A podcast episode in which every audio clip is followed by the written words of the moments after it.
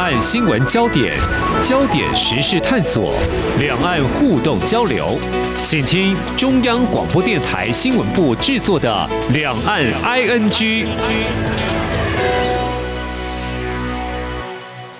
这里是中央广播电台台湾之音，我是黄丽杰，欢迎听众朋友收听两岸 ING 节目。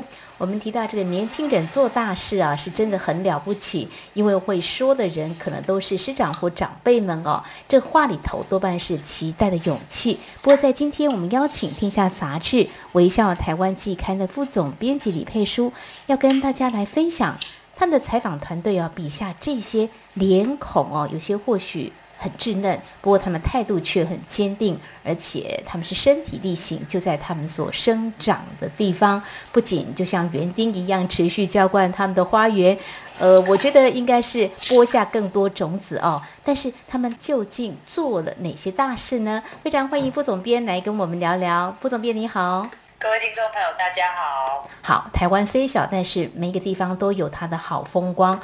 嗯，好，先从离岛。说起好了，我们呃蛮多都关注在台湾这块土地哦。呃，最近呢，你们特别走访了澎湖一趟，看到的是澎湖的捕鱼。呃，其实我也看了相关的一些报道，之前呢有机会也跟呃同事在聊，呃，他也特别呃前去澎湖做了采访，他告诉我石沪，我说什么是石沪啊？我只知道呢，呃，这个捕鱼不是用渔网吗？不过看这个报道，听说。这是个全球最多石沪的呃澎湖，哇，这个量很大，现在所剩不多哦。但是我们现在就要谈，当地就有年轻人意识到要有保存哦，所以也展开了所谓的行动。到底什么样的行动呢？诶，有两位年轻人被你们找到了，副总编来跟我们谈一下吧，他们到底做了哪些事？我上次刚好是真的是解封前，才跟记者一起去澎湖采访了这一对年轻人。女生叫做傅慈，她跟她的 partner 呢，呃，一起创办了这个叫做“离岛出走”的团队，就两人团队而已。但是当时他们在回来呃澎湖的时候，嗯，其实呃这两位都是澎湖长大的嘛。但是女生傅慈她先来台湾念书，很多人都会同学就会问她说：“那你们家有什么好玩的嘛？”尤其是到了暑假，然后又听到他在澎湖，你知道吗？对，大家就会问说：“啊，你推荐给我们。”结果他居然说不出个所以然，然后我就觉得这真的是很多回家的年轻人很常。提的跟我聊到了这件事情，就是他们每次要到了外面，然后别人问起，他才会去惊觉说，原来自己对于自己的家乡如此的不了解。所以呢，我觉得有时候呢，我们身边拥有的，我们自己不觉得呃有什么特别或珍贵的，别人一问呢，才仔细去想，原来呢，哎，我们的家还是很美的。然后有些资源，哎，我们怎么从来不认识它呢？这年轻人被问之后，可能就开启了他。想要为澎湖做些什么，就开始去认识食户。哦，没有那么早啊。其实我真的觉得每一个创业都是非常艰辛的一个过程。嗯、那一开始他还在念大学，然后那时候他就参加了水保局的一个叫做大专生回游农村竞赛，然后因为这个计划而返乡。嗯、但是呃，也因此他会很想说，好，那我有什么办法可以在我的家乡，就是怎么样活下来啊？嗯、那真的就是非常现实的状况。嗯、然后没想到呢，那时候为了要成立这个小小的公司，他跟他的 partner 就去打工，哎，来先各自去打工两个月，存到了一小笔钱，十万块，然后一起创业。然后那个时候呢，他就是受邀拜访了他的朋友家的一个食户，也因此就一头栽入了这个食物的研究。那刚刚有讲到说，其实澎湖的食物很特别，其实就是全世界别的地方也有食户，包括日本。但是很有趣的是，日本现在的食户已经没有实际的作用了，它已经变成一个景观，但是厉害的是，澎湖的食物是真的还可以用的，这是我觉得很值得骄傲的地方。而且澎湖的食物它是以当地的玄武岩的食材做堆叠，因为它非常的有棱有角，所以它可以成为潮间带很好的捕鱼的陷阱。但是你知道，傅慈跟他的 partner 曾佑吉两个人要怎么样去？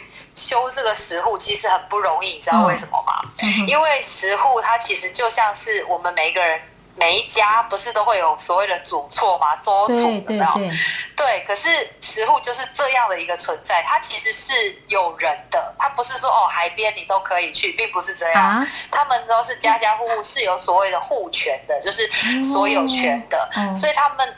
如果要去修这个石户的话，必须找到这个户主在哪里，然后去请托他们。嗯、然后你知道，那就跟呃原住民的传统领域一样，大家对于说啊，为一个外人为什么要来这边帮我修石户，然后为什么要来帮我寻石户，有很多的疑惑。他会想说你要来干嘛？嗯、所以他必须要做很多的这样的一个沟通。在这个沟通过程中，幸好就有一个。社区那个社区刚好有一个石户是呃没有被传承下来的，等于说哦没有留后代，然后他走了之后就等于是无主的石户，那就归呃社区所有，所以他就去跟社区谈说，哎，我们是不是可以修这个石户看看？哦，好，有这个机会，嗯，对，有这个机会，然后没想到一修完之后呢，开始有很多旅行社啊，或者是学校的团体呀、啊，然后他们会想说，我可以来这个社区，然后来了解修石户是什么。什么样的？然后食物到底是什么样的一个东西？嗯、然后呢，这个社区慢慢的有不同的人造访的时候，他会发现说，哦，原来食物可以做这样的利用，它甚至可以吸引更多的人进来这些偏远的，或者是人口已经外移的老旧的。村开启了这样的不同的想象，所以很好玩。他们这样一路走来，一边修石户，然后也一边找到愿意修石户的师傅，然后另外一边也在帮澎湖县政府他们在做石户的普查。所以他们现在，你知道过去其实澎湖历年来已经做了三次的普查，就是整个全澎湖的石户是谁的，长什么样，然后现在的状况。怎么样都要必须记录下来，然后第三次就是由他们来做这样的一个记录，而且他们会加入了空拍机，所以你去澎湖石沪资讯平台的时候，你就会看到每一个石沪在空中看下来是长什么样，我觉得非常的壮丽。没有错，哇，这个杨富慈吧，还有曾佑吉这两位年轻人哦。呃，一小笔的存款，他们不是去旅游啊，跟一般年轻人不一样，会去游学，不是去欧洲花掉，他们却是在为家乡在做一些事，还连接了很多的资源，哇，竟然还可以做普查，呃，而且带动这个观光，还有文化方面找出老师傅啊，来修复这个石沪，呃，否则呢，这些石沪呢，可能都毁损掉、坏掉了，怎么办呢？这两位年轻人哦，当初只是一个简单的信念想法，想不到呢，他们做了好多的事情。我想这样的力量会持续来滚动的。两位年轻人真的是很了不起。这是在离岛的澎湖。接下来我们拉回到台湾的本岛哦，我们要提到的是南投竹山。南投竹山，我一直觉得它就是享有旅游盛名啦，观光旅游带动一些民宿兴建。不过我说这些或许都还是外地人所看到的哦，但是这个在地的竹山人哦，他们所感受到的会是什么呢？在你们走访当中看到有人想要翻转这个竹山镇已经多年哦，这看起来是蛮有雄心壮志的哦。哎，这位为什么会想这么做呢？呃，应该也是年轻世代的，一刚开始呃，蛮有想法的一个开始吧。这应该算是十六年前了。我们这里面其实报道的不只是年轻人，甚至是说十几二十年间一直在乡镇跟地方长期做这样累积的一些人。呃，我们说十六年前呢，有一位这样子的年轻人，他一样大学刚毕业，嗯，那但是他非常有理想。他看到了竹山，或者是说水里这边南投一带有很多的三合院，居然就荒废在那边，没有人住。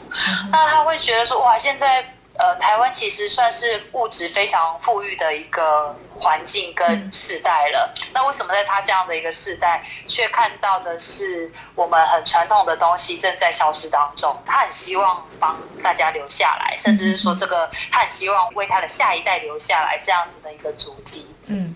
所以他那时候，呃，借了一大笔钱，然后跟他的表哥在南头的竹山打造了一间民宿，叫做天空的院子。那我想他这些年来也颇负盛名，利用这个民宿，他做了非常多所谓在地创生也好，或者说在地旅行也好，然后或者说重新打造小镇的品牌知名度。他当初呃会做民宿，不是因为他想要做民宿，而是最一开始的心念就是他想要留下这个世代可以看到过去我们的祖先，或者是说这些文化是怎么样可以被保存下来的。嗯那但是呢，接下来这样子一路走来，他就知道只有做民宿不行。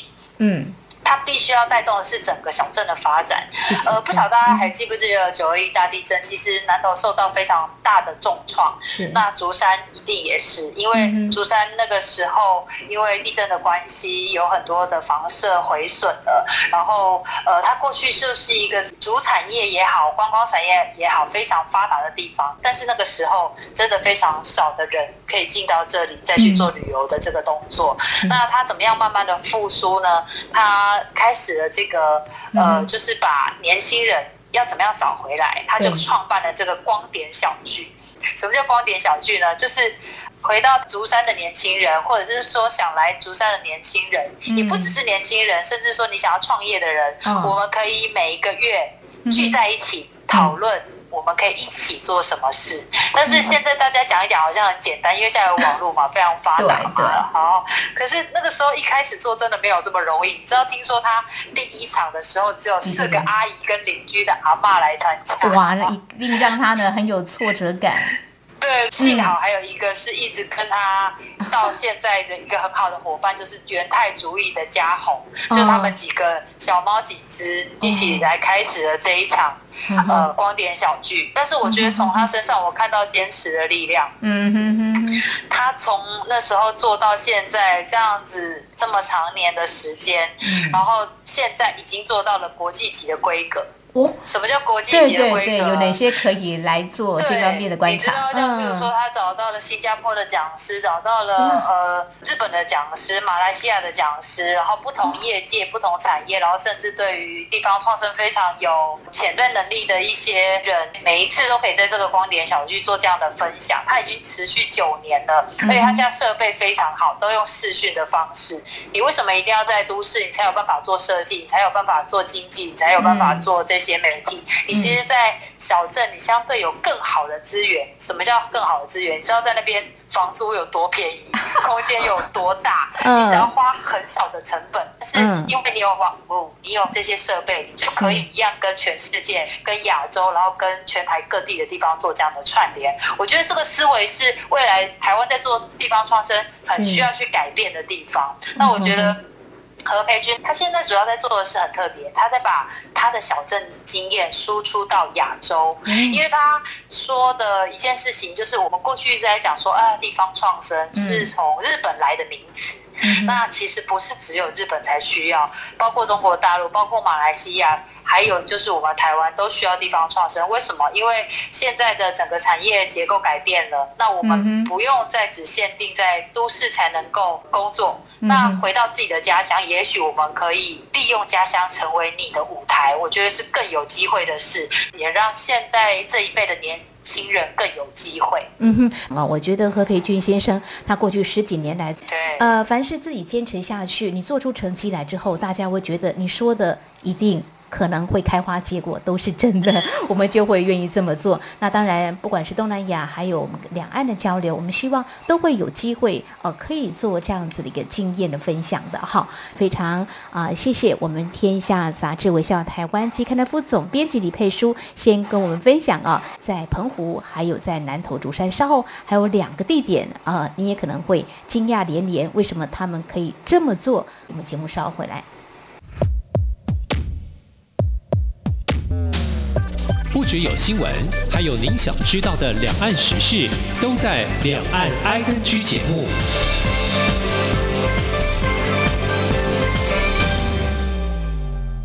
这里是中央广播电台，听众朋友继续收听的节目是《两岸 ING》。我们在今天特别邀请我们天下杂志《微笑台湾》的季刊副总编辑李佩书来跟我们分享。那么，在一些地方有很多年轻的脸孔，他们在做了不起的事情，他们在为这块土地做了很多的付出跟贡献。刚才我们谈到了在澎湖，另外还有在南投竹山。接下来我们继续往南走哈，我们看到云林县，好，云林呃是我的故乡哦。呃，谈到西罗，哎，听众朋友，你对它有什么样的印象呢？我小时候呢，印象比较深刻的是西罗大桥，好壮观哈。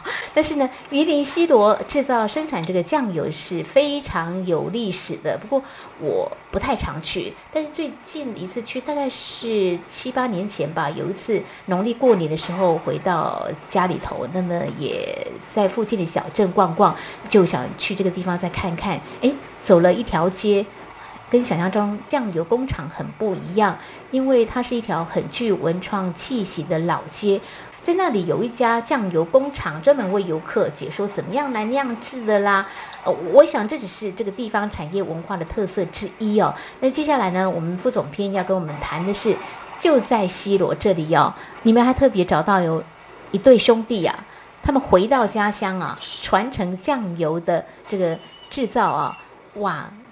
他们的勇气应该是呃蛮令人佩服的。这对兄弟当初怎么会返乡？什么样的一个初衷让他们哎留在他们的家乡呢？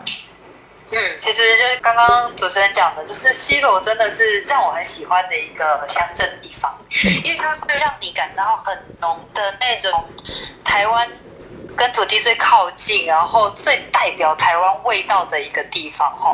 那我觉得为什么他说代表台湾味道？其实你知道，我们现在一般市面上如果在讲酱油的话，大部分用的都是呃黄豆做的豆瓣酱油。对。那其实这个系统呢是属于比较偏日本这边的口味，它比较甜。但是真正的台湾酱油其实是属于黑豆系统。那就是只有台湾这边才会这样做。嗯、那黑豆的话，又会有另外一种香味。嗯、它是，呃，你去吃的话，它不会先甜，它会先咸。那咸之后才会带有这个甜跟豆子的香气。嗯、那我觉得这就是我们记忆中台湾最原本的味道。嗯、那当初找到这一间玉鼎新酱油呢，嗯、它很特别的是，它还坚持着手工柴烧。它不是用锅炉去煮的，哦，光这件事我就觉得说啊，你们真的是太噱头了。我后来发现，哎，不是，哎，它其实背后有一个很深的意涵。呃，这个兄弟俩的爸爸，爸爸跟我讲说呢，因为他觉得大灶是台湾人过去很重要的传统文化，嗯，然后它象征着每一个家。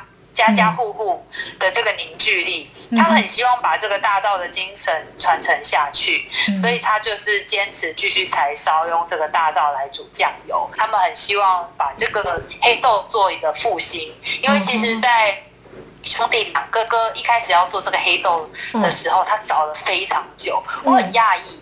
我问他说为什么会找这么久，他跟我讲说，因为之前黑豆。因为没有需求的关系，所以没有进口吗？产量非常的产量，是台湾产的吗？对，台湾产的非常的少。那有的话，可能就像你说的是进口的。哦。那对于这样子一个台湾杂粮的消失，年轻人也感到非常的忧心，所以他才开始去做这样子的黑豆酱油的推广。那慢慢的，幸好近几年来消费的市场也慢慢打开了，所以像黑豆也慢慢的复兴。所以他找到了一个在桃园这边。细作的农友，然后提供他品质非常好的黑豆，那、嗯、让他继续做这个黑豆的酱油。但是，呃，一开始就像您说的，为什么他要回来？我觉得，我跟他们两个兄弟聊的时候，我得到了一个很有趣的结论。你知道，对于我们这种家里面，呃，上一辈没有产业，那你出来就是做你自己想要做的事情的人，你没有办法体会到那种他们心里的纠结，你知道，因为他们真的是从国小。就要开始帮忙做酱油，然后其实做酱油，你知道酱油是发酵食品，没错，它其实一般来讲滴到身上啊，然后就是沾到衣服，又混着你的汗味，其实就是让你觉得 就是臭臭的，然后你全身就是酱油味。那对于小朋友来讲就是不喜欢。对呀，他们为什么还没有逃离，还要回来？对，我想说，那你应该就。是长大两个人，对呀、啊，两个都非常的优秀，一个还出国，然后另外一个就是硕士毕业，你干嘛要回来接这个家业？但是我觉得这就是我们不懂的地方了，因为你从小做，你真的其实是有感情的，嗯，是，那你看起来排斥，但是你心里面其实很害怕它消失。但是一方面他们又很年轻，嗯，他们心里面虽然对家业放不下，却很想去外面闯荡，嗯，所以哥哥他其实。一边退伍的时候，有一边工作，嗯，有做自己想做的工作，然后一边又摆市集，想要推广这个品牌。嗯，那后来又不甘心啊，所以他跑到了澳洲去打工留学。嗯，但是我觉得在这个期间，他其实心心念念的都在想的是要怎么。做这个自己家里面的品牌，所以他后来回来之后，就马上四处找黑豆，才找到了这个气做酱油的人，然后开始慢慢的做这支黑豆酱油。弟弟那时候其实还在外地念书念硕士，那我觉得对一个人。就是如果是一个人返乡，然后你周边没有其他朋友的话，那个心情有多么的孤单，嗯、然后你没有人可以讨论，所以他那时候又萌生了啊，好想再去台北工作的念头。所以他这时候出去了之后，他找了一个呃类似餐饮的工作，嗯、那他当外场，然后后来做到了内场。那他其实自己是非常喜欢做餐饮的，不过他在做的同时，他想的都是怎么样。开发这个属于他的酱油，最后甚至他用了这段时间，嗯，他去试出了比我们所谓湖底油还要深层的裸酱，而这个裸酱呃可以说是全台湾最贵的酱油吧，它一瓶呃现在的价钱应该是一千九百八，然后每一年不一定有这个产量，因为它必须要有很好的品质，它才会出这个所谓的裸酱。嗯，那当然最后因为弟弟。呃，正好退伍了，就跟他讲说，哎，不然你回来，我们的专场不一样，一定可以做出不一样的东西。所以接下来就是我觉得很棒的，就是兄弟可以联手，哥哥呢就用料理的方式，他们做了一个飞雀餐桌，不管是甜点或者是咸食，他都用的是他们玉鼎新的酱油来做，那也开发了属于玉鼎新酱油的菜单。弟弟呢，就是专门做这个酱油的酿造。嗯，那嗯，在制酱的同时，你知道做酱油是很无聊的事，一日复一日，你要不断酿黑豆啊，再黑豆啊，然后不断的煮酱油。但是我觉得这是一个修行哎，他在那个煮的过程中。有各种的观察，后来他就用摄影的方式，他就爱上摄影，他就拍黑豆、嗯、拍酱油，然后拍柴火，用年轻人的方式为每一个照片写下他的故事。后来还帮他的酱油办了一个摄影展，哇，做不同的串联，所以他们的行销就非常的有力道。所以接下来弟弟也很有心，他呃就是联手了五家的传统酱油厂，他们要一起推出。一组叫做岛国纯酿的礼盒，那这个礼盒里面会有五瓶酱油，嗯、那它就是联手了台东的啊，然后彰化的啊，然后云林的，推出了就是用国产的。嗯嗯，黑豆制作的这个酱油，你不要以为呃黑豆就是一样的味道，没有哦，因为每一家酿制手法完全不一样，味道也会有差别。对对，我觉得兄弟同心很不容易啊。呃，是，我觉得就是酱油这个酿造过程是很辛苦，重点是还有开发，还有做非常棒的行销哦。呃，这个市场的差异化呢也已经切出来了，否则呃一瓶呃高达一两千块的这个酱油到底要卖给谁呢？好，这是谈到在云林西螺的这家玉鼎新酱油啊，兄弟俩呢同心一起传承这个家业哦。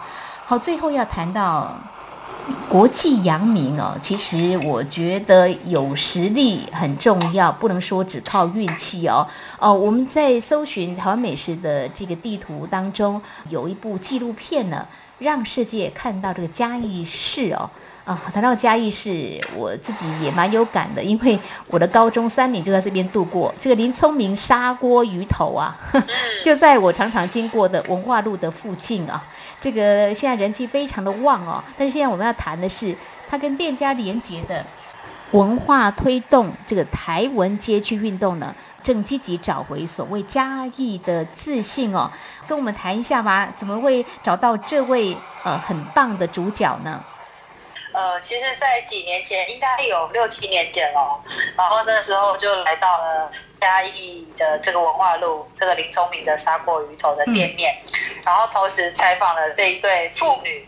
嗯、然后那时候呢，就还是只是老店一间，嗯、但是呃，聪明的女儿第三代的接班人佳慧呢，嗯、她其实已经回去十七年了。嗯。然后她过去学的就是观光。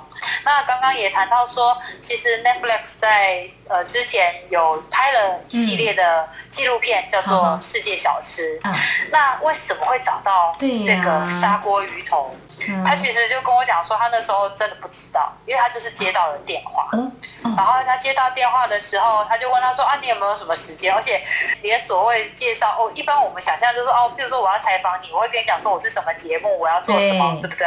嗯、但没有哎、欸，他什么都没有，啊、神秘客，对，他就是对，就是类似神秘客，就是问了很多无关紧要的问题，嗯、你知道吗？嗯、对，然后就是他糊里糊涂就讲了两个小时生疏的英文去回答。